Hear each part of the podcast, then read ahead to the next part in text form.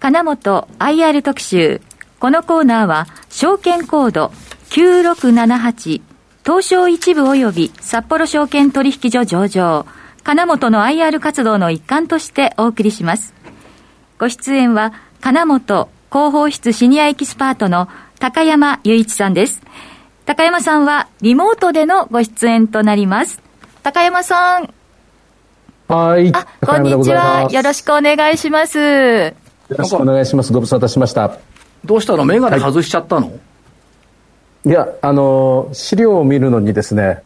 小さな字なもんですから、あの、老眼で見えなくなりました。私も老眼で目が見えるようになってきて逆に。いや、そう、そうなんですよね。いらないんですよ、メガネ。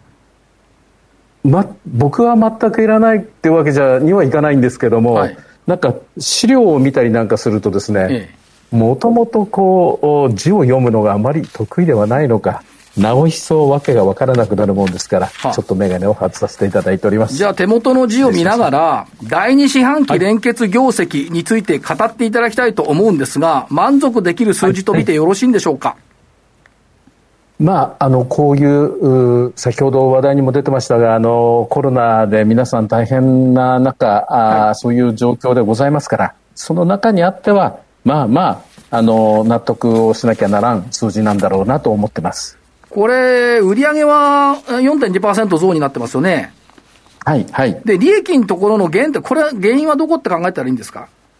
はい、原因はですね中古券機販売をまだまだこう抑制をしておる。あの、抑制って言い方があんまり、あの、社内的にはなんか好きじゃないなって言われてるんで、計画通りにの中古販売だったって表現を使うんですけど、はい、使ってるんですけど、皆さんにはちょっと伝わりづらいんで、はっきり言って、あんまり中古研究売ってないよということなんですね。だみかん食べてて、最後の最後に大きいやつだけ残しておいて、これは食べないよって感じ みかんときましたか？そんな感じでしょうかね。そういう感じですよね。はい、あの、はい。あの、正直なところですね、もう、なんて言うんでしょう。ついこの間まで、もっと売ってくれ、もっと売ってくれっていうのが非常にそういう声が強くて、はい、で、今度、子会社も作っ海外に作りましたから、はい、そっちに移動させるもの、国内の子会社に移動させるものってやってってたら、売るもんがですね、だんだん少なくなってきちゃったなと。ええいうのも一つあります。なるほど。で、なるべくだったら、あの、我々としては少しでも長い間、お客様がいいよって言っていただいている間は、あの、きちんと整備している機会ですから、えー、国内でレンタル運用して、はい、えー、その後に大売りしたいもんですから、ちょっとそういう意味で延命をさせていただいているという、そういうことでございます。あと、その、研究レンタルのところですけども、価格が安定的っていう表現はいいんですが、上がんないんですね、はい、これまだ。これが悲しいかな、上がんないんですよ。悲しいですよ。全然だってもう5年以上上がってないですよ。もう、いや、5年どころじゃないです。もう10年、15年上がってません。あ、そうですか。はい。はい、長い目で見ればね。はい。で、これこそ上げていきたいのですけども、はい、なかなか上がらない。で、かといって、えー、建設機械、えー、購入毎年買わせていただいてますけど、その機械はどうなのっていうと、毎年値段が高くなってるんですね。はい、結果として営業利益率がその状態だと低くなっちゃうじゃないですか。はい、で、それをこれまで保管していたのが中古研究販売。えええー、うちの機械は評価が高くて、高いお値段で皆さん買っていただいていましたんで、はい、これで利益をしっかりと確保できていたっていうところが、え残念ながらこのレンタル単価が上がらないんで、はい、ここのところがちょっと厳しいよねと。いうところでしょうか。ここはもうちょっと一向の余地ありで考えていいんですか？努力の余地ありというか。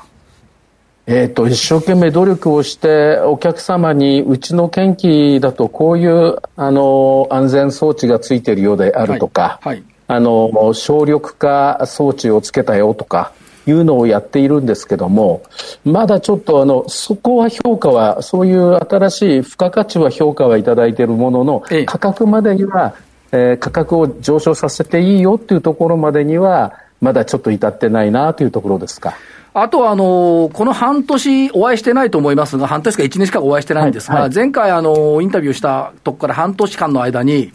何がびっくりしたって、自宅の庭から見てたら、金本のロゴの入った車が道を走ってきて、なんと街路樹を選定していたっていうのがあって、これはびっくりしましたね。いや、あの、ありがとうございました。あの、メールも頂戴いたしましたし。だって見た瞬間に、はい、お、金本坊やがうちの目の前にいるわって思って。いや、ありがとうございます。はい。だから、首都圏でも頑張ってんのね。はい首都圏でも頑張ってます。で、あのー、ここのところ見ますとですね、あのー、ちょっとあの、今まで、えー、青春を謳歌させていただいておりました東北。はい。ここが、あのー、いわゆるその、えー、復旧復興工事がある程度、一応ですよ、終わっちゃいないんだけども、ある程度終わったよと言われてるもんですから、はい、ここの数字がちょっと、あのーえー、落ち着いた、下火になった感じはいたしますが、えー、北海道だけじゃなく、関東、それと西日本ですね、はい、特に九州だとか、あそちらの方面ではあの数字が上がってきております、はい、レンタルの数字がですね。はい。だってありがたいことです。小沢さん、自宅の前に金本坊やをつけた高所産業者が止まってて、これは2台も。ええええ、それはびっくりしますよ。でも嬉しいですね、なんか。だって金本坊やが家をに、ええ、睨んでるのよ。可愛いお顔ね。睨んじゃいないじゃないですか。ニコニコしてるじゃないですか、ね、ニコニコしてるんです。はい、あと、配当政策のところ、今期70円配当の見通しですね。はいそうですね、あのー、通期の配当を5円増配させていただいて、はい、えー、トータルで70円ということでございます。はい。はい、これは心意気まあ、心意気、心意気もそうですね。はい、えー、ただ、あの、実はあの、通期の業績予想、これ実はあの、第2四半期終わった時点では、営業利益がちょっとへこんでる感じがしますが、営業利益以下が。あの、これは何としてでもしっかりと業績予想、秘書に発表した業績予想をしっかり、はい、えー、成し得て、配当もしっかりやるぞと。いうところでございますので、心意気と言いましょうか、あの投資家の皆さんに対する、えー、我々のお気持ちというところでございましょうか。はい。はい、から中継のところですが、はい。クリエイティブ 6T となってますが。はい。そうですね。ちょうどあのこれがあ終わるのが、2024年10月期でしょうか。はい。えー、が、ちょうど60期ということになりますんで、えー、60期終了までに、えー、これなんだかんだ言って、それの前の中継、そのもう一つ前の中継でも同じようなことをずっと言い続けてるとは思うんですけども、はい、方針としては大きく変わらず、えー、3つの柱で、えー、進んでいくぞと。それは国内営業基盤、まだまだ出せてないところはたくさんありますし、はいえー、やっぱり一番収益に、あのー、つながるもんですから、まず国内はしっかりやろうよと。もうこれでいいよなんて手抜けるよ状態じゃないよねっていうのが一つ、はい、それと海外についても、えー、以前から、えー、海外の売り上げレンタルで10%っていうのをやろうよとで実は中古献金販売売却をしたよとかなんかそういったものも足し合わせればもう10%海外で売り上げ上げてますよっていうような近い数字になってると思うんですけども、はい、そうではなくてあくまでもレンタルで、ええ、数字を上げていこうとただ残念ながらこれ国内の売り上げが伸びるとあの出してる拠点がそんなに多くないものですから、ええ、なかなかそのパーセンテージが追っつかないよねっていうところが一つあります。で、あとは内部オペレーションの最適化ってやつです。で、えっと、最近、はい、今年になって、今年っていうか、去年あたりからですね、あの、デジタルトランスフォーメーションっていうのがまた皆さんよく口になさる新しい言葉でございまして、はい。あのいわゆるそのデジタルトランスフォーメーションという意味ではうちのあのこれまでの研究レンタルの管理の部分っていうんでしょうか、はい、これはまさにデジタルトランスフォーメーションの一つだと思うんですが、え思って自負してやってきたんですけども先進的にやってきたなと思うんですがちょっとそれだけじゃ足らないよねと、えでお客様側から見たアプローチ 要は注文だとか返品だとかも、はいえー、まあ、あの、スマートフォンを使ってみたり、パソコンからちゃっちゃっちゃっとこう、タップするだけでできるような、そういったものをにしていこうかということで、まあ、今、あの、一生懸命その方も進めてはいます。はい。あと、あの、ここは熱く語ってほしいんですけど、先般、はい、その、例えば日本の、土砂崩れ起こりそうな、崖崩れ起こりそうな場所、たくさんあるよねっていう日経一面に載ってましたけども、はい、そのためにやっぱり、その御社の使命っていうのはあると思うんですが、この辺いかがお考えですか？ここはもうめちゃくちゃ当社の機械、えー、お使いいただいて、になります、ね、建設会社様にですね、はい、はい、しっかりあのご対応いただきていただきたいなというところでございます。あの、今現在の売り上げでも、やはり西日本、西日本が今回伸びてるよっていうところも、はい、やはりあの、西日本の豪雨災害、え。え、豪雨災害に付随する土砂崩れ、はい、こういった類のものがございますので、我々はやはりあの、いの一番にその機会をご利用いただけるように、はい、あの、そういった、あの、残念ながら櫻井さんのお住まいの地域ではあまりそういう土砂崩れ起きないもんですからそこに営業所を出すよりはもっと田舎の方というんでしょうかこれからそういったことが起きるであろうまたはこれからまた新しい何かを作らなければならないだろうというところに営業拠点がありますんでねここは我々がしっかりやらなきゃ、お手伝いしなきゃいけないところだなと思っております高山さんがそういう割にはうちの目の前にいるんだから、やっぱすごい営業力ですよね。ありがとうございます。ということで、はい、いやただ、そういう災害っていうのは、本音で言って、あんまり来てほしくないんですよ。来てほしくないんですけど、はい、起こった後の対応っていうのは、これ、スピーディーにやんなきゃいけないって、そこが使命でしょ。おっしゃる通りですね。はい。あの、機械はすぐ出します。あの、あんまりよろしい話じゃないんですが、北海道で、えー、トンネルの崩落事故が起きたことがございます。はい。えー、そのトンネルの崩落事故起きたときに、バカでかい岩の上にですね、うちの油圧ショベルがですね、乗ってるんですよ。ええ、どうやっての登らせたのかなと思うぐらいのところに、それは崩落してすぐです。1時間ぐらいのうちにもう乗ってたようです。で、ですから、それだけ、あの、本来事故なんて起きちゃもらっちゃ困るんですけども、はい、何かあった時に、その場所にえー、場所をご担当する、または、えー、その場所で、えー、生計を立てられている建設会社さんがいらっしゃいますから、はい、そういう皆様が手前どもの機械を使ってそういうところで大活躍をしていただける。そあのそれは我々にとっても非常にありがたいお話ですし、はい、えー、誇りに思う部分でございますんで、ちゃんとそういうところはやっていきたいと思ってます。はい、あともう一つ、国内営業基盤の拡充という中で、いろんなプロジェクトが出ているんですが、もともとその地熱発電とか風力発電ってもあったんですけども、これ、ウェイト高くなってくるんでしょうか、どうでしょうか？えっと、今後、高くなってくるかなと思います。はい、でただ、あのー、例えば今現在、ついこの間まで北海道でも大規模な太,、えー、太陽光発電というので、機械をお使いいただいてましたが、はい、えー、これもあくまでも整地をするでありますとか、はいそういったところで手前どもの機械を使っていただくと。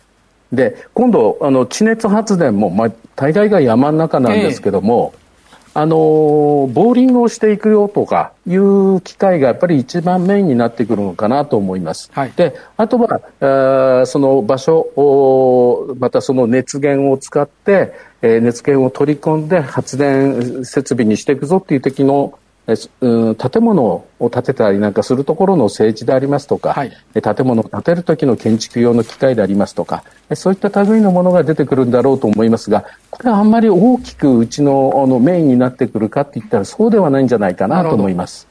まあ、そうは言っても、はい、まあ、先ほどありました土砂崩れとか洪水だとか、そういった被害に対応、スピーディーな対応って、これはまあ全国各地でやっていかなきゃいかん、したがって国内営業基盤は拡充しなきゃいかんと、こういうことでいいですね。はい。その通りでございます。その通りですよね。あと、あの、さっきちょっとお話に出てきましたけども、DX っていうのは、はい、デジタル化っていうのは、はい、まあ、随分、あの、前からおやりになってますけど、ますますその、人的力っていうのを考えると、これ、取って変わっていかないといけないということにもなってくるんでしょうか？えー、なってくると思うんですけども、はい、一方で、あの、今回、なかなか難しいねって思ってるのは、例えば先ほど申し上げたユーザー側の皆さんに使い、はい、その、え注文返品のシステム作ろうかと、はい、いうことで、これ実はこれまでも何度もチャレンジして、やっぱり無理だなって言,、えー、言って、ちょっと手つかずになってしまった部分なんですが、はい、どうしても現場に合わせた建設機械、ええ、何種類もある建設機械、または大きさも違うものをこう組み合わせて欲しいよと。はい、で、特に誘致ショベルでも、えー、バケットの大きさがこんだけ、えー、この幅の大きさに合うやつが欲しいようであるとか、はい、えーえー、重量物でありますから、キャタピラーの幅で、えー、その、なんていうんですか、土にこう沈んでったり沈まなかったりするもんですから、はい、それの幅をこうしたいとか、アームの長さはこの幅な、長いものにしたいとか、いろいろなご注文があるんですね。で、それらを、えー、実際に、あの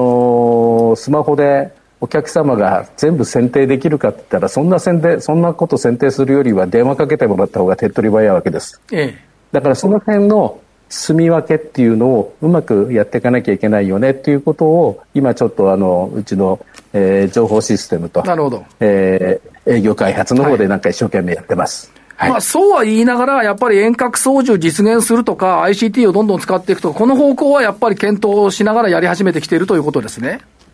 ああのー、そちらの方はですね、はい、もうずいぶんと前からやっておりまして、ええ、あのー、5G を使うとすごくスムーズだねっていうのも分かってきてました。はい、えー、で、実際にもう、まだまだ先だよねって言ってたのが、やっと 5G も増えてきましたんで、はい、これから先はどんどん増えていくんだろうなと。おかな、かなロボと名付けたものが、あちこちで活躍できるようになるんかなと。いうのがちょっと期待する、期待をしているところでございます。あともう一つ、建機の購入っていうのは今期どんな感じで進んでおるんですか？えっ、ー、と、あの、一応あの、ご注文をさせていただいたものについては、あ順調に、えー、入荷をしてきているようなんですが、はい、何せ物が、あの、一段とまた、えー、ちょっとお値段が高くなってきてますんで、えー、その分、同じ予算で考えると、えー、幾分か台数が少なくなってしまうと。はいいう感じがいたしますね。で、今期も一応予算的には、あの、500、5、60億の予算は、えー、組んではいますものの、はい、えー、570ですか、はい、の予算を組んでますものの、えー、実際の設備投資については480億にちょっと足りるかなってぐらいのところの設備投資で十分対応が効くのかなと思います。これの減価償却がまた内部留保でたまっていくっていうことはたまらんですね。ちょっと、ちょっとそういう意味では辛いんですけども、まあ、あの、設備投資産業、設備投資産業でございますから、はい、あの、いわゆる減価償却が増えるぞっていうのは嫌だけども、ええ、まあ、減価償却が終了してからの旨味っていうのは当然ながら出てくるんだろうとい。うところを考慮いたしますと、あのえー、そういう意味ではまあまあ、あの将来を期待をしようというところでしょうか。はい、ということですよね。で、はい、まあそうは言いながらも、まあ、あのインフラ整備のところ、まあ、修理も含めて、はい、やっぱりこれ、対応をどんどんしていかなきゃいけないと、あと維持、補修っていうのがずいぶん増えてきてるんですか？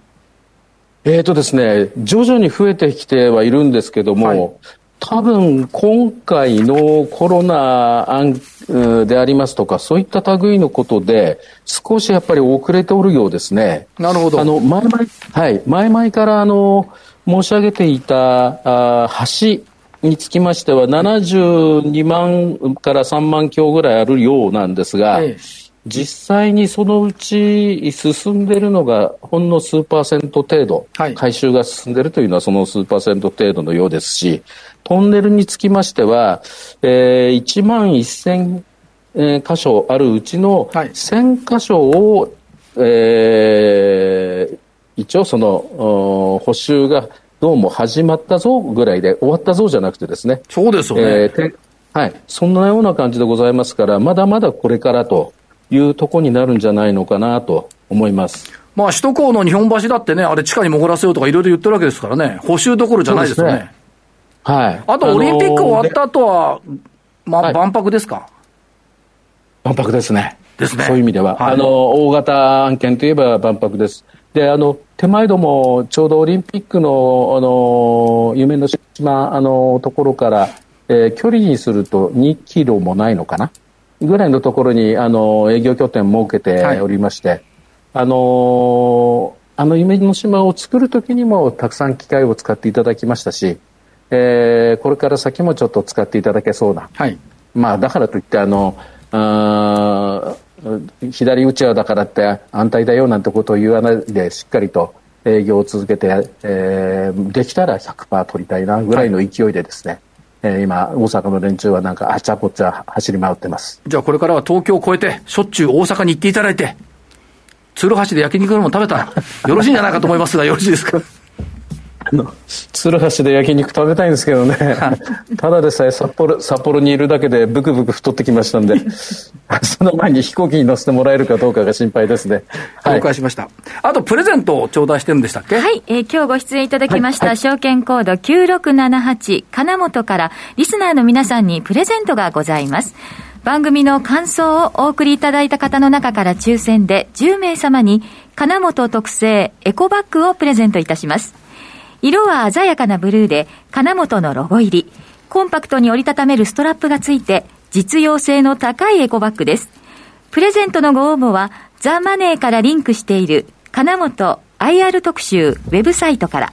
また、おはがきの方は、住所、氏名、年齢、職業、そして番組の感想を必ずご明記の上、郵便番号105-8565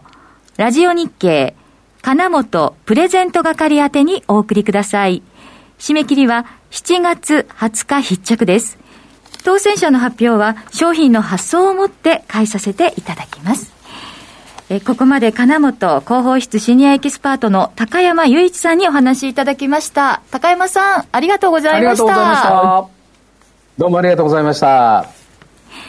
金本 IR 特集。このコーナーは証券コード9678東証一部及び札幌証券取引所上場金本の IR 活動の一環としてお送りしました。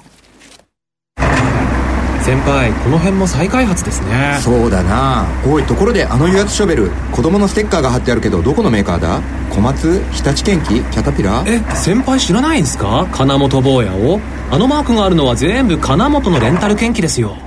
日本の建設現場を支える元気レンタル最大手の金本。証券コード9678東証一部殺傷上場。レンタルの金本にご注目ください。